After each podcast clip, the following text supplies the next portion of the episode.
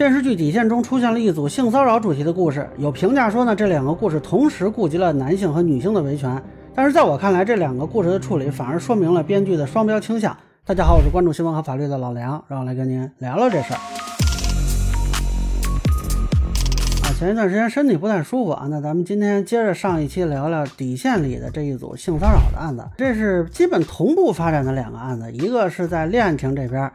呃，一个叫李芳宁的女士起诉同事摸她的背，另一个叫默默的女孩啊说她的前老板性骚扰啊，结果前一个呢是女方胜诉，后一个这个女方呢被证明是诬告啊，是她想诱惑老板然后上位，咱们最后是撤诉收场。呃，有的评论呢就说这两个案子正好说明了现在性骚扰涉诉的两个方向。啊，甚至我看有人说是什么双向反正啊，但是我个人认为啊，这个编排恰恰暴露出编剧在性骚扰问题上的男女双标的问题啊。先说这个李芳宁啊，我觉得这个剧情呢就比较好的展示了女性被性骚扰之后承受的社会压力。尤其是他母亲一开始质疑他，甚至打了他一个嘴巴。那我以前采访过一个强奸未遂的案子，这个女方也是被自己的母亲指责啊。后来呢，这个女方还差点自杀。所以呢，大家啊不要觉得这部分夸张啊，我觉得这个部分倒是很真实的，展示的非常充分。但是呢，这个案子设置啊，从一开始就崩坏了，因为编剧犯了一个错误。我就是这么拍了拍。那通常来说，这种性骚扰案件维权难点就是缺乏证据。因为性骚扰相对来说，那比较容易发生在私密空间，而且往往不会留下什么痕迹，这个取证呢就比较难吧，啊，所以才有可能会让案件陷入焦灼。呃，从法律层面看呢，这种情况叫事实认定困难。类似情况比较典型的，其实是像彭宇案那个一审啊，一边说撞了，一边说没撞。那这个时候呢，如果没有客观证据啊，就只能比对双方的证词，然后根据高度感人性来判断了。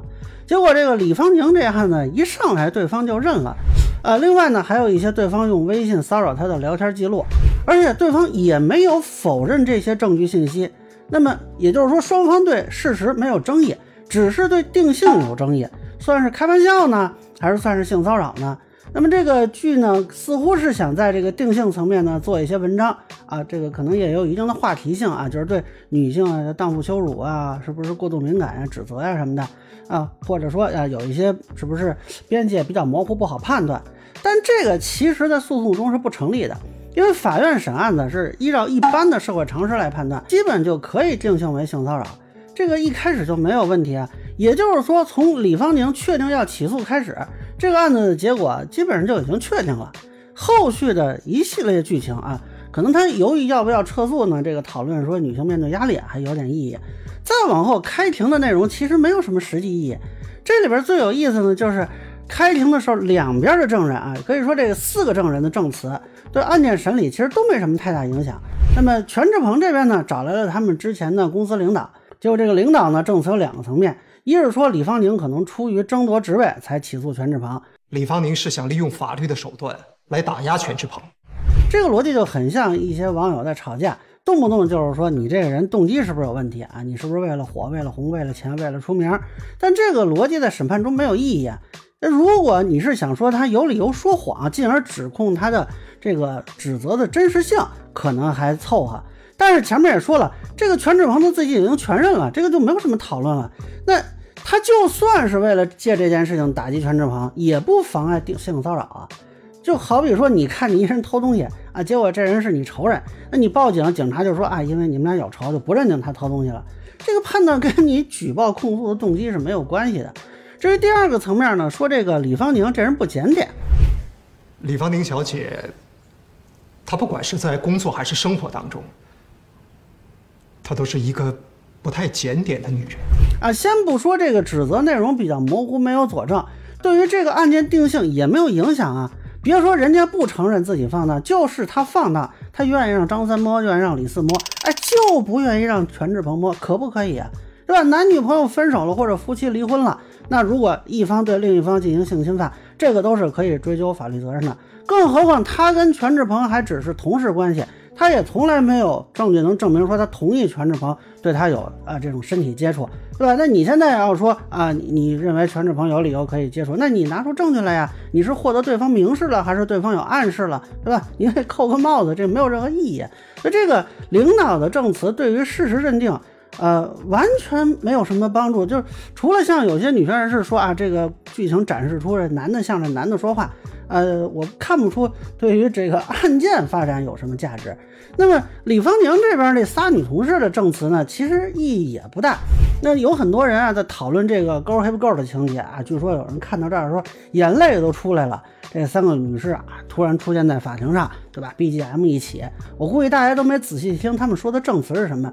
其实他们的证词呢，大概分三个层面，其中最有力的就是说，全志鹏这人平时就跟李芳宁有过肢体接触，那么李芳宁想躲开，全志鹏和宁姐经常有肢体上的接触，他总是故意靠近，宁姐有时候想躲远点儿，他却故意装无辜。呃，这个部分呢有证明力。但是这个是要证明一个双方本来就都承认的事情啊，所以其实也不太需要证明，就是他们一直就承认说有过身体接触啊。那么第二个层面呢，是说这个全志鹏这人口碑不好。全志鹏他本来就不是什么好东西，平常经常对女同事动手动脚的，我们都躲着他。他这次摸宁姐的背，绝对是故意的啊。但是这部分呢，首先是跟本案没什么太大关系。咱们刚才说了，既然事实没有争议嘛，也不用高度感染性来判断，所以这个部分也没实际意义啊。何况他们有些话呢，属于是主观猜测，是吧？说他肯定是故意的什么的，这个你不是 你的这种怎么说呢？有证据的客观来说，而是说你对基于一个人的印象的一种推测了，对吧？也没有太高的证明力。那么第三个层面呢，是控诉他们公司啊，说那个让他们作证领导啊，逼着女员工留长头发，半夜见客户。我的脸型不适合长发，可是你总非让我留起来，而且不让我扎头发，说要有女人味儿，客户才喜欢。有一次客户半夜叫我去他们家签合同，我害怕就没敢去。第二天告诉倪总，倪总反而说我丢了客户，把我骂了一顿，说我以小人之心夺君子之腹。这个内容跟本案呢就没有什么关系，感觉就是编剧借机吐槽一下这个职场女性遭遇的一些这个对待的问题了啊。所以呢，这庭审上四个人的证词，从法律上看莫名其妙。你要是一开始就没让全志鹏承认，然后说啊这几个女的是目击者，那么呃这个领导的这个证词和他的这个女同事的证词都有可能会影响到高度感人性的判断。那这个还有点意思，所以我说这个剧情从全志鹏一开始承认这就崩了。我当时看这段就觉得特别奇怪，我说你后边怎么推展呢？当然了，可能有人会说啊，这三个女生呢敢于出庭啊，就要给勇气点赞嘛，对吧？倡导一下这个女性互助嘛。这个价值观呢，总体我没意见。那这么一弄呢，反而暴露了前后这个情节矛盾。我觉得这多多少少有点画蛇添足的嫌疑啊。呃，有可能是说原本这个框架和后来这个专业补丁它有点不匹配。那么说到这里呢，就还是说这个编剧他不太专业啊，故弄玄虚吧啊。但是为什么我说这个编剧他双标呢？这就要说对比陌陌那个案子了。这个案子呢，其实后来证明是默默诬告他的老板。本来有这么两个案子做对比啊，其实挺好的。但是编剧在展示女性遭遇性骚扰的问题上非常充分，大家可以看那个，甭管从时长啊、从情节啊、从细节上啊，都展示的很好。但是展示男性遭遇性骚扰的部分呢，却非常的吝啬了。除了有一段这个老总说自己不敢跟法官说这个情况，后续啊就没了。本来我以为只有女孩遇到这种事儿，才不敢跟别人说。没想到，男人遇到这种事儿，更不敢开口。就感觉这人被诬告了呢，可能也就是损失一点钱，哎，没什么大不了的。这个其实非常不合理。我们这几年也多多少少知道一些女性诬告的案件，呃，像这种案子，女方小作文早就满天飞了，而且男方呢，通常是处于一个社死的状态。那么这个剧里呢，这默默本人没有通过网络发声啊，这个其实本身也不太合理。因为他的律师徐天其实是为了帮助这个另外一个老板的妻子离婚才掺和进来的。就算说默默最后撤诉，那如果能把这个事情散播到舆论场，将来离婚的时候也可以作为这个老板曾经被人指控的一个依据。那么这个幕后黑手就没打算通过网络传播吗？这个徐天也没打算利用网络力量吗？是他们都不会上网吗？